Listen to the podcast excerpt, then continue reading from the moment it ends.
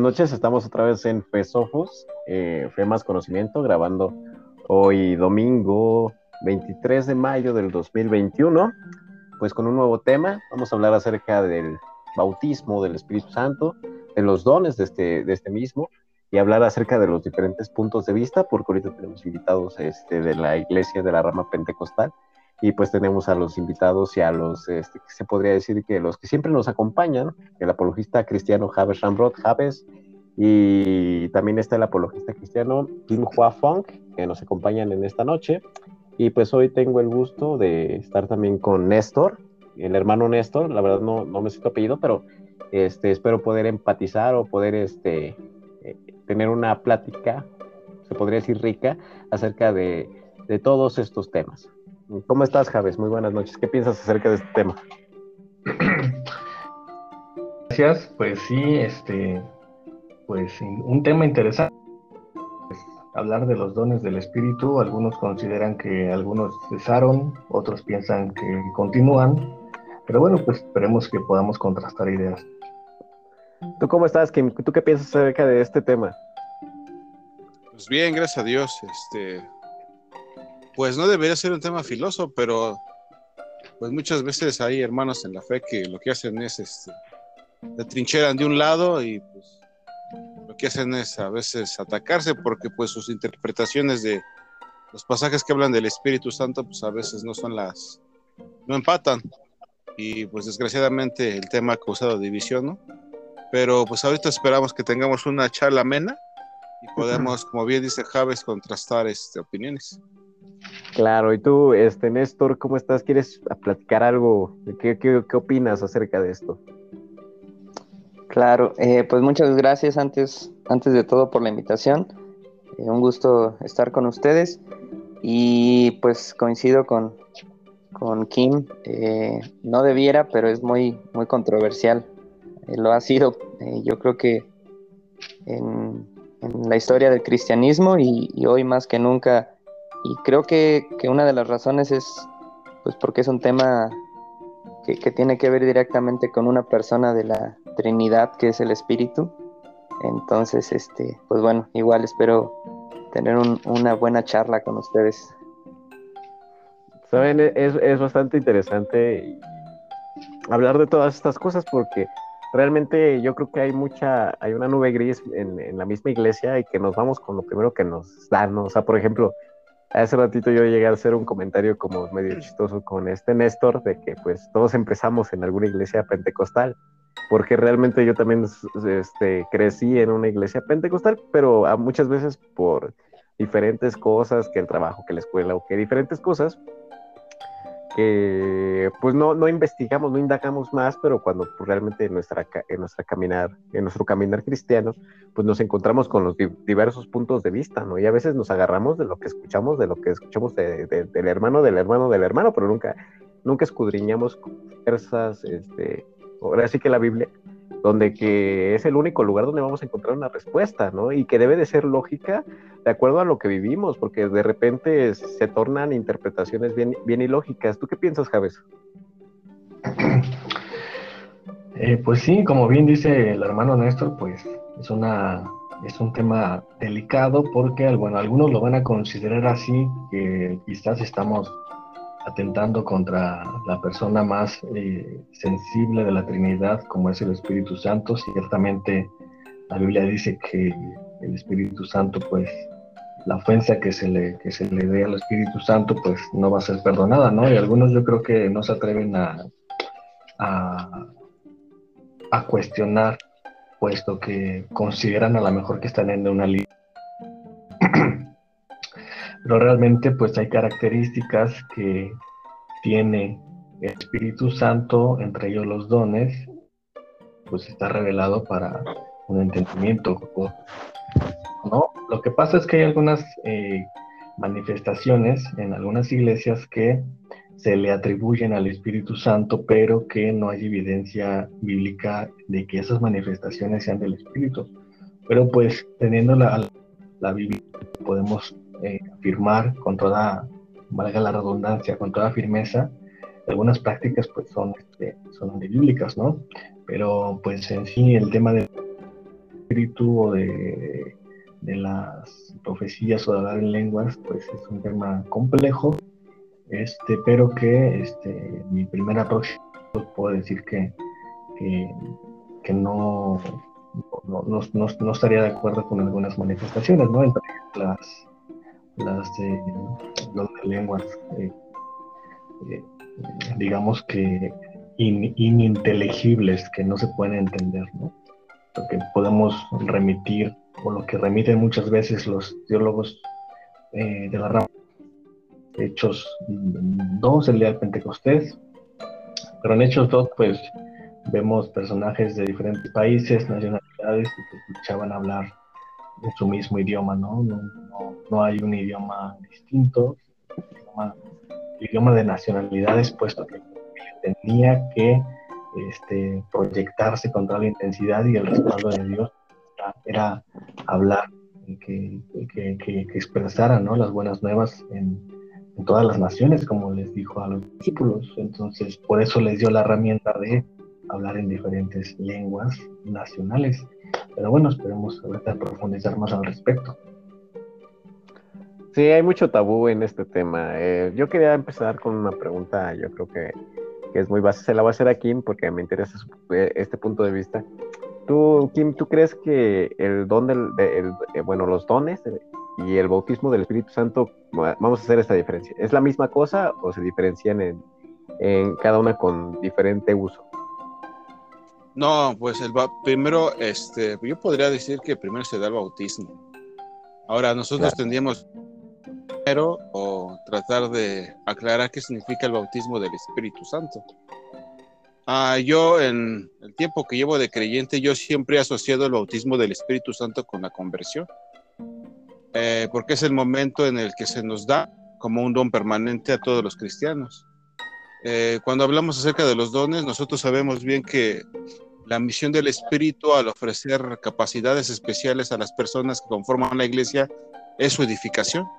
O sea, si nosotros estamos preparados para poderle dar testimonio a los inversos, nuestro testimonio va a ser eficaz. ¿Y por qué va a ser eficaz? Pues porque es el Espíritu Santo obrando en nosotros. Ahora, nosotros tenemos que aclarar que el Espíritu Santo da capacidades especiales. ¿Qué quiero decir con eso? Son capacidades de tipo sobrenatural. Ahora, una, en una ocasión que yo tenía, bueno, en una ocasión que yo platicaba con Javes, yo le decía que todos los dones, ya sean o no, son dados por Dios. O sea, las capacidades que tienen los seres humanos en la gracia común de Dios ah, son capacidades que el, mismo Dios, que el mismo Dios le da a la gente, crea o no crea. Pero cuando hablamos acerca de los dones del Espíritu Santo, son dones especiales, con un fin especial o particular, que es la edificación de la iglesia y el testimonio a los incrédulos. Ahora, a, eh, preparar a los, a los, este, eh, a la iglesia para dar testimonio. hablando acerca de lo que decía Javier hace ratito de las lenguas y este tipo de, eh, de dones particulares, si se dan en este tiempo o no se dan en este tiempo, yo particularmente creo que no. Pero retomando un poquito tu es el bautismo del Espíritu, te repito, yo siempre lo he asociado con el momento de la conversión. ¿Por qué? Porque es el momento en el que el Espíritu va permanente en los que creen.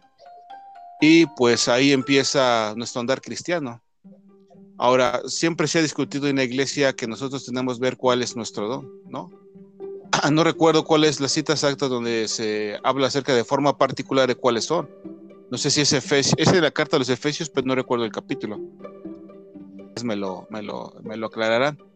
Y eh, nosotros, no, no es, me parece que es la carta de Pablo a los Efesios. O, si tiene la cita, pues bueno, te la, la, podemos comentar, pero no recuerdo bien cuál es la cita. Pero lo que voy, yo pienso que eh, hablando de orden, primero es el bautismo del Espíritu, que yo lo asocio con la conversión, y después el hecho de poner eh, a disposición o al servicio de la iglesia ese don particular. ¿Y cómo lo descubrimos? Pues eh, involucrándonos en la vida de la iglesia.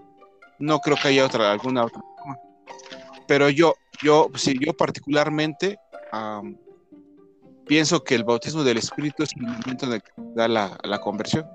Ahora, hay otros hermanos, sobre todo renovada, carismática o pentecostal, que dicen que es una experiencia que sigue a la, este, a la conversión. Pero yo pienso que sería más sensato decir que el bautismo del Espíritu es el momento en el que nosotros creemos, porque es el momento en el que se nos da. Es que es algo interesante ahorita lo que tú dices porque es racional, es sensato. Por ejemplo, ahorita me viene a la mente cuando mm, en la carta de los Romanos, capítulo 6, al inicio eh, empieza así, Pablo dice que pues diremos, permanezcamos en el pecado para que la gracia abunde, dice, de ninguna manera, lo que, los que hemos muerto al pecado, y dice algo bien interesante en la cita siguiente, Dice, o ignoráis que todos los que hemos sido bautizados en Cristo Jesús hemos sido bautizados en su muerte. Y, yo lo relaciono con lo que ahorita tú mencionabas muy acertadamente de cuando la gente se convierte.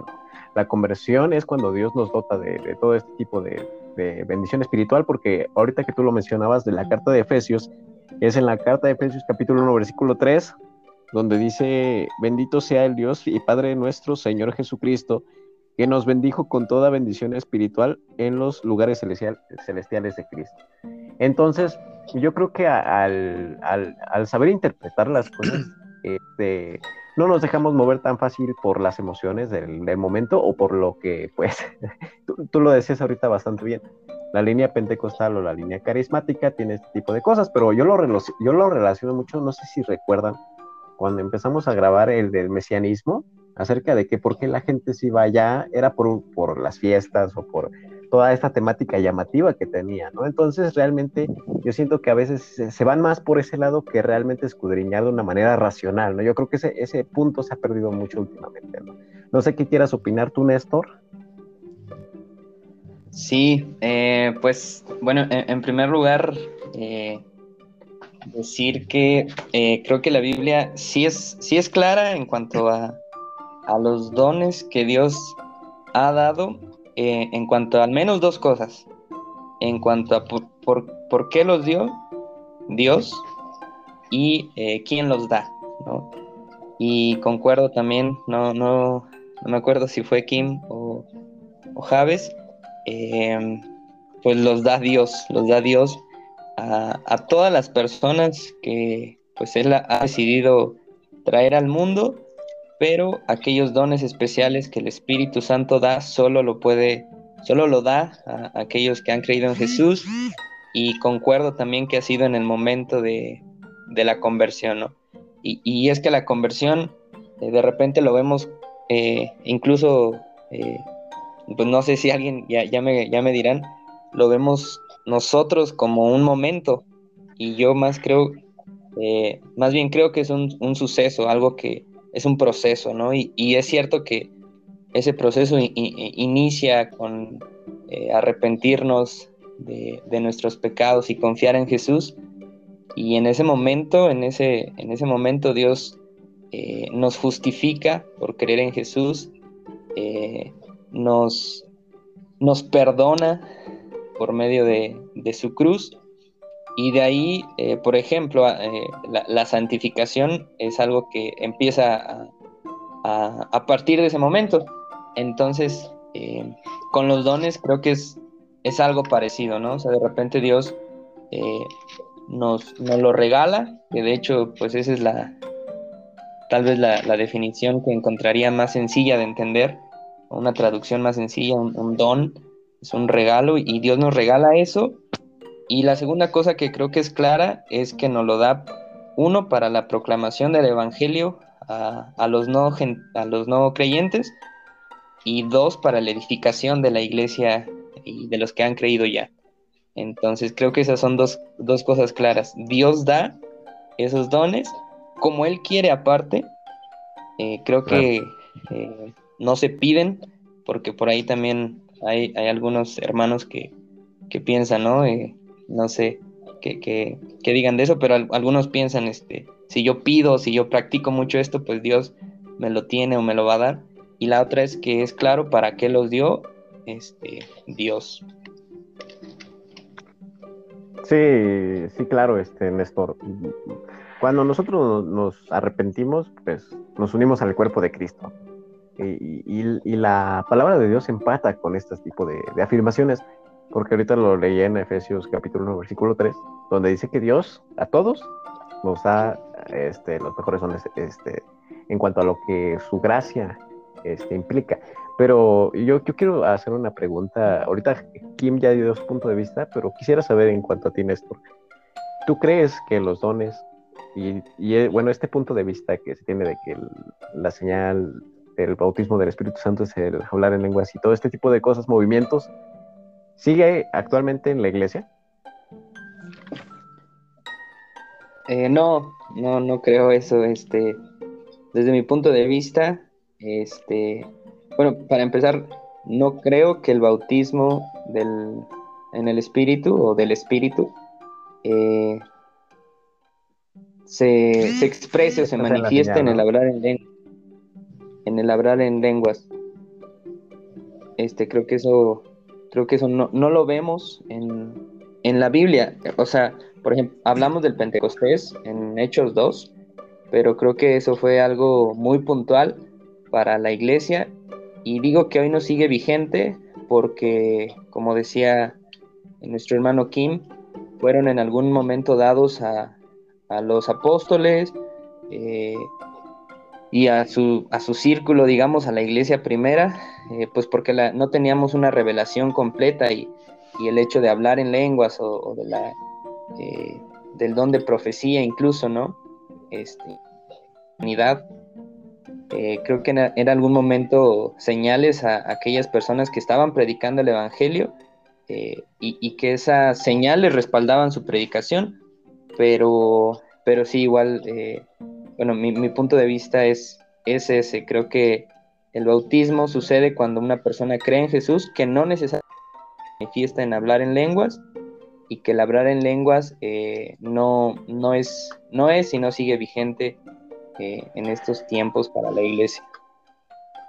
Claro, de hecho ahorita tú mencionabas algo bien interesante. En el año, este año que inició, eh, en la iglesia empecé a dar el libro de los hechos, pero sí concuerdo en algo. Pedro era el que hablaba puntualmente acerca del cumplimiento de la profecía, pero en ese momento, acerca de dos, acerca de los jóvenes, hablarán en lenguas y, y, tendrán sueños y visiones y todo esto. Eh, aquí Pedro hace como que la gran referencia.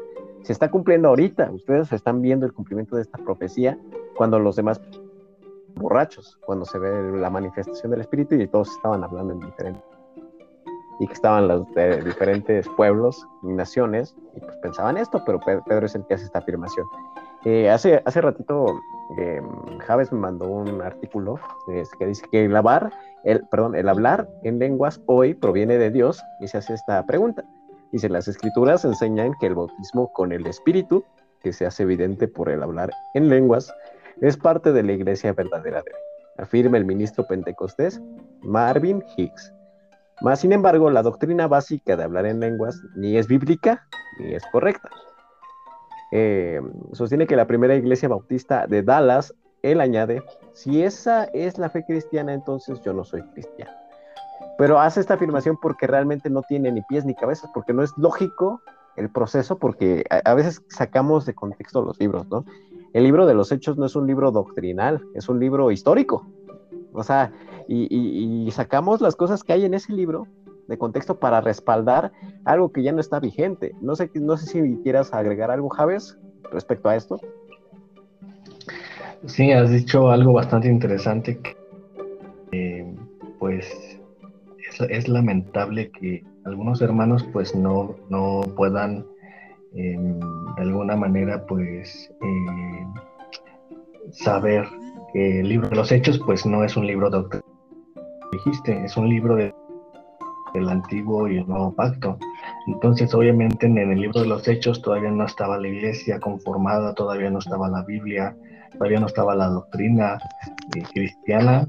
Entonces, obviamente, pues era la transición. Lo que dicen los grandes milagros, las sanidades, pues, manifestación de lo que estaba profetizado en Isaías, ¿no? De, todo esto, de grandes señales y prodigios, dándole, dando lugar al Mesías pero eh, tenemos que tener cuidado que la doctrina, la base de la doctrina de la iglesia cristiana es las cartas. Esas las cartas son la doctrina y base de la iglesia, la enseñanza.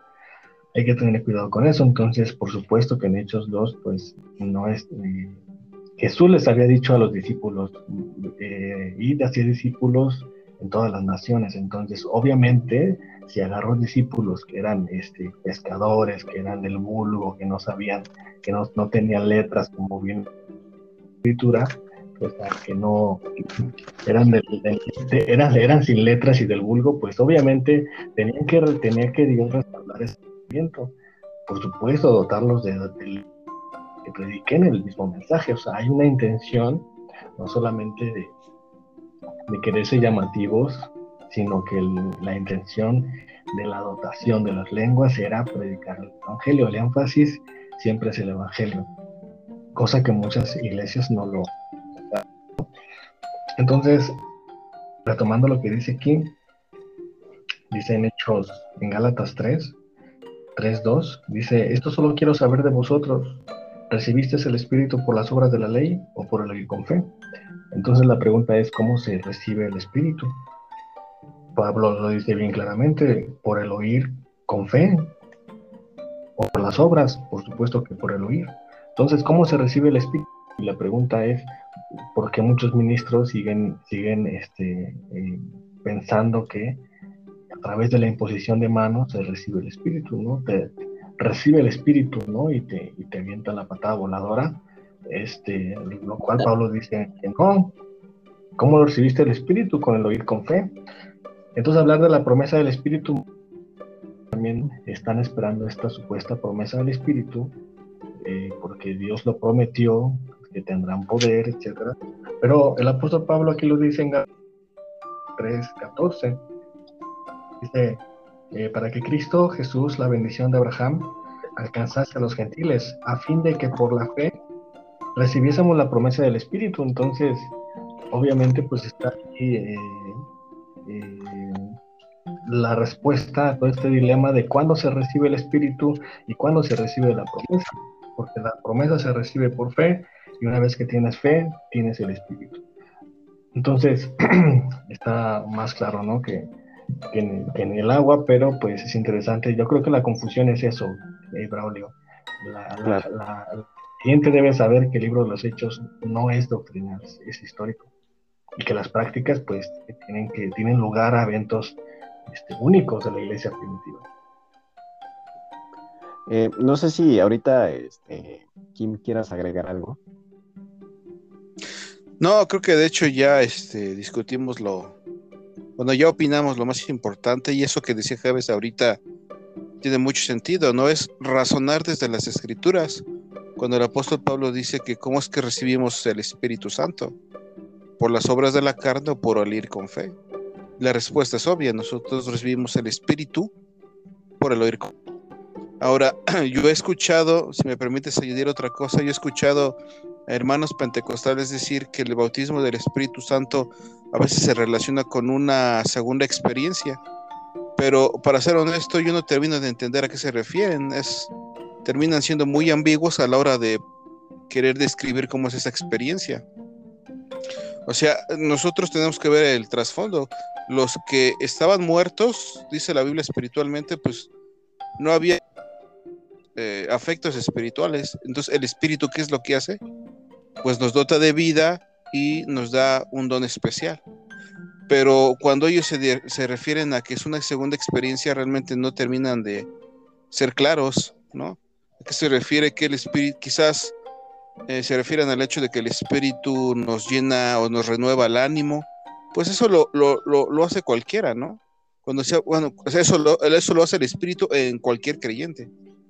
Este, otra cosa, eh, la, madurez espiritual está relacionada con, el, con la obra del Espíritu Santo en los creyentes. No sé si se recuerdan lo que dice el apóstol de los Efesios cuando habla acerca del fruto del Espíritu. O sea, nosotros nos vamos a dar cuenta de que realmente el Espíritu está trabajando en nosotros cuando nuestro carácter empieza a cambiar, nuestra persona empieza a cambiar, ¿no? De pies a cabeza, en todo sentido. ¿No? Este, eso a lo que se refiere, eh, si no me recuerdo es Efesios 6, pero no recuerdo el versículo. Entonces que el fruto del Espíritu es amor, gozo, paz, etc. ¿No? Eso se tiene que ver en todos los cristianos. No es que tengamos, eh, no es que algunos cristianos tengan más de esto o que algunos esto, ¿no? Sino que el cambio es integral y eh, la madurez espiritual sabemos que lleva tiempo, no hay que ser románticos también. Por lo que me refiero es al hecho de que primero el espíritu cambia a las personas. Por eso el término, recuerdo el término de la teología es, la teología, sistemática es regeneración, ¿no? Hay un cambio de raíz. Entonces, uh, Dios uh, pule, yo, yo, sí podría decir que Dios pule nuestros dones, ese don especial que Dios le, le, ha dado a cada uno de nosotros, ¿no? Conforme va cambiando nuestro carácter por obra del Espíritu. Pero eh, te digo, no sé exactamente qué quieran decir los hermanos, eh, algunos hermanos pentecostales, porque cuando tratan de explicar qué es el bautismo del Espíritu Santo, tú no puedes asociarlo con un don en específico. Algunos hacen referencia precisamente al don de lenguas, ¿no? Si yo, si yo fuera, nosotros tenemos que ser responsables, o sea, vamos a bíblico, ¿cómo es, cómo se veía el don de lenguas en los tiempos de la iglesia en sus inicios? ¿Cómo, ahora, cómo, cómo, cómo, cómo pretenden ciertos hermanos presentarlo, ¿no? Yo no sé cómo haya sido en la antigüedad, ¿no? Es por eso que, tuve que tuvo que haber sido específico, tuve que haber, tuvo que haberse visto de alguna forma. Pero ¿cómo sabemos que lo que algunos llaman, eh, por ejemplo, el don del espíritu, eh, particularmente el de lenguas, sea el, el, que se veía al principio de la iglesia? ¿no? Eso yo no lo sé. Entonces, te repito, hay hermanos que asocian el, eh, la obra del espíritu con un solo don. ¿Y qué tal el resto? Parece que tienen menos atención, ¿no? o menos protagonismo. Entonces yo pienso que tenemos que ser, ¿cómo se dice? Em, o más bien abarcar o reflexionar bien sobre los dones y no en uno solo. No sé si me explico. Ah, hay, hay, muchas cosas bien, bien interesantes que dijiste, pero hablabas acerca de como popular, popularidad entre dones y popularidad entre la gente de la iglesia. Fíjate que, es. algo bien interesante porque cuando hace muchos años, yo creo que Javes acordará, eh, pues uno es ignorante, yo, yo lo he comentado de que pues yo empecé a, ir a la iglesia cuando tenía 15 años, ahorita tengo 23. Ir, y pues uno se va con la finta de lo que ve. y como dicen por allá donde vayas, pues uno es así. Pero cuando me puse a pensar, a veces se tiene un ego, yo creo que es ego, en pensar de que no es que el Señor me movió de aquí porque me tenía que utilizar acá, y, pero no, o sea, no, no utilizarlo de, manera de dirección consciente, sino de decir, este, casi que si poniéndonos en lugares como de Elías, ¿no? Yo le pedí, o de Gedeón, ¿no? Yo le pedí al Señor que hiciera tal señal y, y tres veces que me quería aquí o allá. Y luego me pongo a pensar realmente, así se mueve realmente Dios en, una manera consciente. Dios tiene este favoritismo por personas o, o, favoritismo para bautizar a cierta gente y a cierta gente no. Porque otro caso sucedió en otra iglesia de que se escuchaba este, este mover de que no, para entrar al Instituto Teológico, no sé de dónde, Em, te decían que tenías que estar bautizado con el Espíritu Santo. Y yo dije, híjole, yo quería entrar, ¿no? O sea, me pasó por la mente, pues, ¿cómo le hago, no? Me pongo así a, rapear, o sea, no, no sé, no, te pones a, te pones realmente en duda y es una real, una mayor visualización de las cosas. Y en el testimonio de este varón que, decía que, pues, eh, eh, como coincidencia días antes de que, de que entrara a este instituto, fue bautizado por el Espíritu Santo. Y yo dije, ah, no, pues mira qué conveniente, ¿no? O sea, el Señor sí lo quiere utilizar, pero realmente yo, yo estaba siendo muy sarcástico porque pues era ilógico, ¿no? Entonces yo dije, Dios no hace acepción de personas. Y lo podemos ver en Romanos 12, capítulo, este, eh, capítulo 12, versículo 13, dice, porque un solo espíritu, en un solo espíritu fuimos bautizados en un cuerpo, siendo judíos o griegos o esclavos o libres a todos se los dio de beber de un mismo espíritu. Entonces se me hacía ilógico toda esta rama de pensamientos de que no, es que a mí el espíritu me movió y visualicé que tenía que ir a porque me iban a dar ahí una ofrenda, ¿no? y, y, pensar de que no me voy a ir de Tijuana a la Ciudad de México, o sea, ese tipo de cosas realmente, si lo vemos de una manera, es una herejía, porque están llevando una verdad, que es el bautismo del Espíritu Santo, al extremo. Eh, no sé si quieres agregar algo aquí, este, Néstor. Sí, sí, sí, sí quiero. eh, bueno, hay, hay muchos pensamientos que tengo ahorita respecto, respecto justo al, bautismo, ¿no? Eh, yo creo, eh, revisando un poco eh, las escrituras que hablan, justo, justo la, la, que acabas de leer, acerca del bautismo del Espíritu, igual hace mucho tiempo, justo en, en la iglesia de, corte pentecostés que estaba, pues la mayoría de, hermanos, pues eh, asociaban eso, ¿no? El bautismo con hablar en lenguas o, de repente con alguna, no sé, caerte en el piso y eh, temblar, bueno, etcétera. Y, ese, ese, en esa ocasión revisábamos que justo el bautismo eh, del Espíritu tiene que ver más con, con esa... Yo les, yo les ponía un ejemplo, ese bautismo del Espíritu es como ese pegamento que te identifica con la iglesia el espíritu actúa cuando te bautiza como un, como un pegamento y ahora eh, reconoces a personas que, pues no, tal vez no tenías mucho en común, como tus hermanos, y, tal vez serías capaz de, dar la vida por ellos. Eso es lo que hace realmente el, el bautismo del espíritu, porque Pablo justo está explicando eso y a todos se nos dio de beber un mismo espíritu, así que ya no hay este, griegos ni, ni, judíos, esclavos ni libres, etcétera, sino que todos tenemos ese mismo espíritu porque fuimos bautizados. Entonces, este, creo que, justo eh, el, bautismo tiene que ver más con, con, eso, con unirnos al cuerpo de Cristo que es la iglesia y más que con otras manifestaciones que, que pues en algún momento la, la iglesia adoptó como, como verdaderas este, que ya, ya yo creo que lo hemos dicho, ¿no? Eh, el hablar en lenguas, este, el tener ahí alguna especie de, de, temblor en el cuerpo, etcétera, este, pero, pero de repente e, escuchaba o leía más bien, no recuerdo el, autor, decía de repente, eh, ¿qué te sirve hablar en, en lenguas el domingo? Eh, que generalmente es el día de la reunión, si durante la semana vas a estar hablando eh, con esa misma lengua de, tus demás hermanos, ¿no? Entonces, eh, en referencia un poco también a lo que decía eh, Kim, ¿no? Que, justo el, espíritu y el, el, lo que sí nos dice la Biblia de la evidencia de que tú tienes el espíritu y que estás siendo llenado, porque también es otra cosa interesante, la llenura del espíritu, es los frutos del espíritu, gozo, paz, paciencia. Es en Gálatas, Gálatas, hermano, es eh, Gálatas 5.22, donde están esos frutos que menciona. No, Gálatas, Gálatas 5.22. Razón es que yo decía que era Efesios, pero me equivoqué, sí, tiene razón.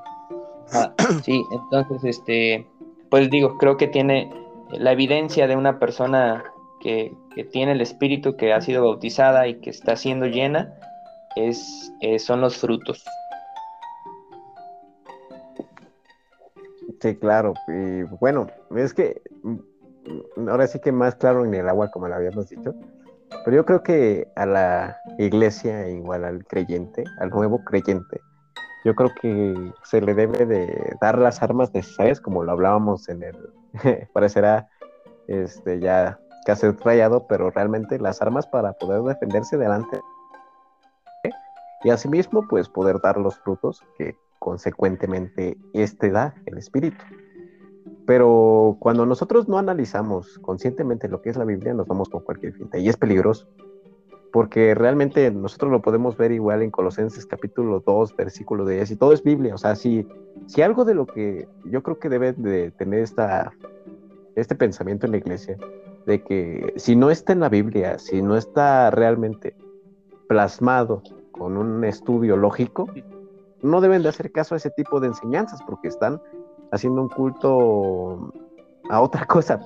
Eh, Colosenses capítulo 2, versículo 10, dice, y vosotros estáis completos en él, que es cabeza de todo principado y potestad.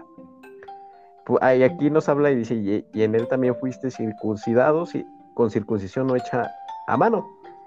el echar de vosotros el, eh, el cuerpo pecaminoso carnal en la circuncisión de Cristo. Todo llevaba a un mismo, a un mismo fin, que era el cambio, el arrepentimiento y la renovación a través del Espíritu. Pero bueno, Javes, te doy la palabra. ¿Quieres agregar algo?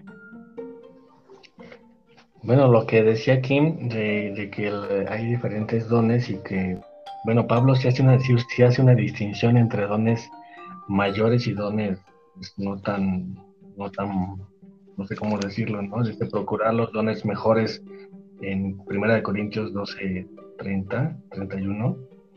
Pero ya aclaramos, yo creo que hablar de dones de lenguas, o sea, sí es bíblico, pero a qué tipo de lenguas, ya lo aclaramos que es a las lenguas eh, nacionales y este, con un propósito, ¿no? De anunciar el Y el apóstol Pablo, ahí mismo en Corintios 12, 8, dice que el amor es el mejor de todos, ¿no? Procurar los dones mejores y el amor. Pero dice, entre el amor, la fe, este, y otro, dice, bueno, el verso 8 dice, el amor nunca deja de ser, pero las profecías, don de profecías, se, se acabarán y cesarán las lenguas, el don de lenguas, cesarán las lenguas y la ciencia acabará, porque en parte conocemos y en parte profetizamos, mas cuando venga lo perfecto, parte acabará. Entonces este pasaje, la teología reformada para decir que, ciertamente existió el don de profecía, ciertamente existió el don de lenguas, no haciendo una, un matiz místico como hoy se plantean iglesias, como ya lo dije, pero que estos dones pues cesarían cuando venga lo perfecto. Y lo perfecto pues sabemos bien que es la, la escritura en sí, a eso se refiere el apóstol Pablo. Cuando venga lo perfecto, entonces no hay necesidad de profecía ni de lengua porque pues este la escritura con nosotros o la o la palabra de Dios de una forma completa, como dijimos en Hechos, todavía no estaba la doctrina, no estaba la Biblia, entonces era necesario estos, estos dones, ¿no? Para respaldar el movimiento evangélico.